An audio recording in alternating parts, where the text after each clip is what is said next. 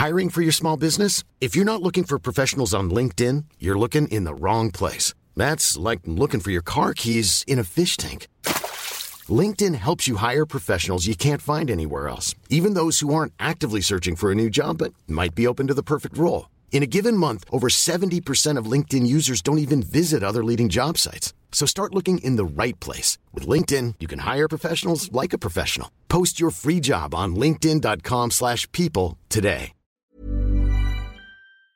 Tenemos el gusto de saludar nuevamente en la línea telefónica al diputado José Luis Rodríguez, vicecoordinador de la bancada de Morena. Diputado, ¿cómo está? Buenas noches. ¿Qué tal? Buenas noches. Me da mucho gusto saludarte a ti y al auditorio, a Brenda, por supuesto.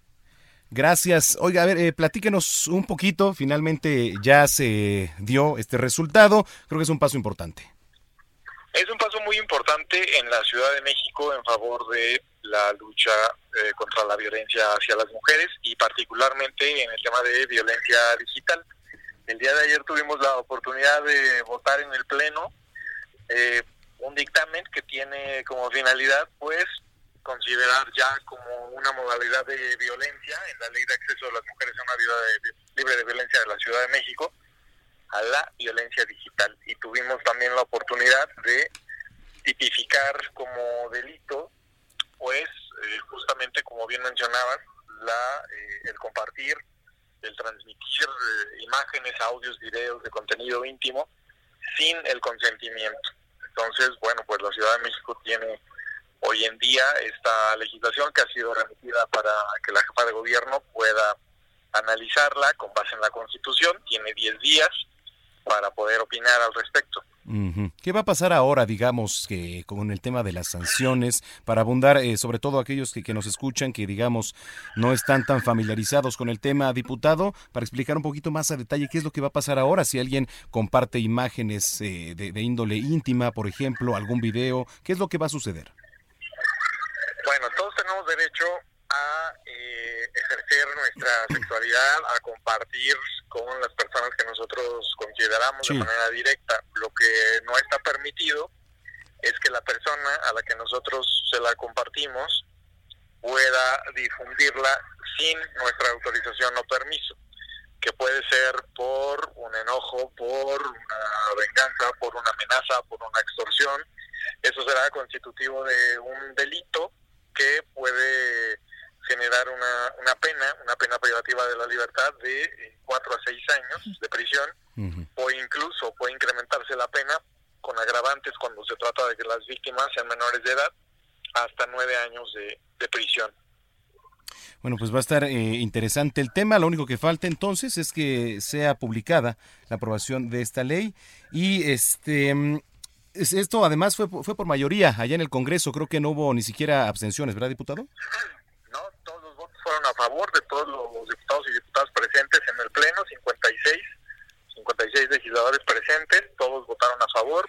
Y ahora, bueno, pues esto es parte también de la estrategia del gobierno de la Ciudad de México y a la que se sumó el Congreso Capitalino relacionado con la alerta por violencia de género que está eh, vigente hoy en día en la Ciudad de México. Muy bien, diputado, pues eh, interesante el paso que se ha dado ahí en el Congreso. Esperemos que el Ejecutivo local pues ya próximamente lo anuncie. Gracias como siempre por platicar con nosotros, diputado. Un abrazo, un gusto saludarles.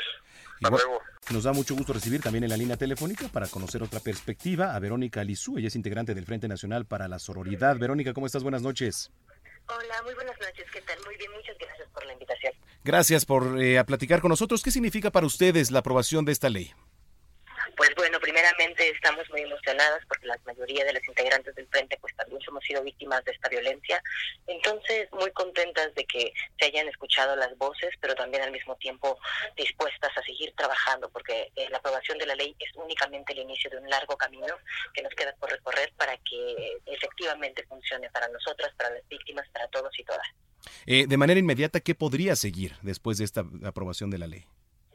Pues después de la ley, nosotros ahorita estamos este, contactando también a las víctimas que tenemos registrados en nuestros casos para darles seguimiento. Se han hablado acerca del protocolo de con, con Claudia Sheinbaum, con la, con la jefa de gobierno Claudia Sheinbaum, para realizar este protocolo de atención a víctimas de violencia digital y buscamos trabajar al lado de organizaciones, de las mismas este, autoridades, para capacitar también al Ministerio Público, a policías, a todo aquel que se encuentre en contacto directo con las víctimas, para que tratemos este problema con perspectiva de género. Ya se aprobó la ley, ya hay un tipo penal, sí, pero también es muy necesario que trabajemos con toda la estructura que de alguna manera ha perpetuado la violencia entre las mujeres.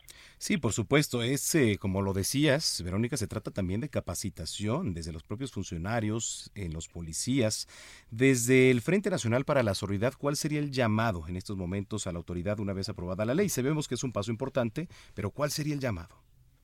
pues el llamado es no dejemos que la ley se quede en letra muerta, no dejemos que se trate de una medallita política.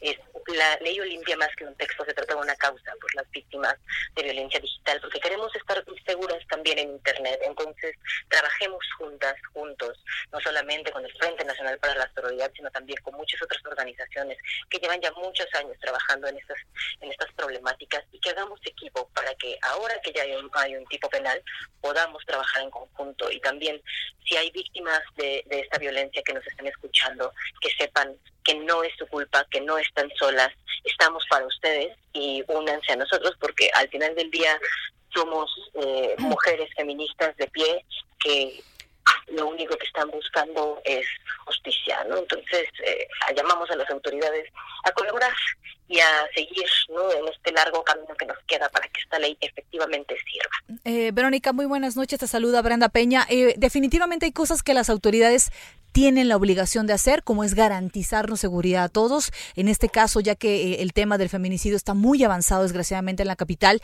pero hay otra cosa que nos que no es responsabilidad de nosotros como sociedad, o sea, ¿qué está sucediendo en nosotros?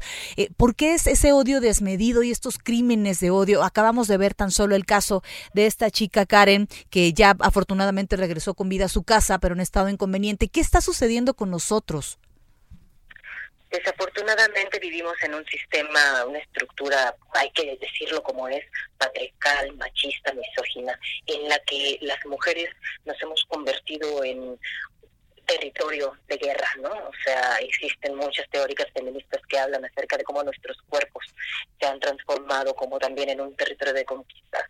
Las violencias que vemos dentro y fuera de la red son consecuencia de esta estructura misógina que odia a sus mujeres, ¿no? Y ahora, justo como lo mencionas, o sea, es muy importante nosotros como sociedad civil que nos organicemos ante esta emergencia nacional o sea, no solamente se trata de la violencia digital, sino se trata de la violencia que estamos viviendo día con día en este país y que nos está matando, ¿no? Entonces hay que hacer un llamado a la reflexión y a la autocrítica de qué manera nosotros estamos contribuyendo también a este sistema que está matando a sus mujeres. Así es, totalmente. Verónica, gracias por platicar con nosotros esta noche.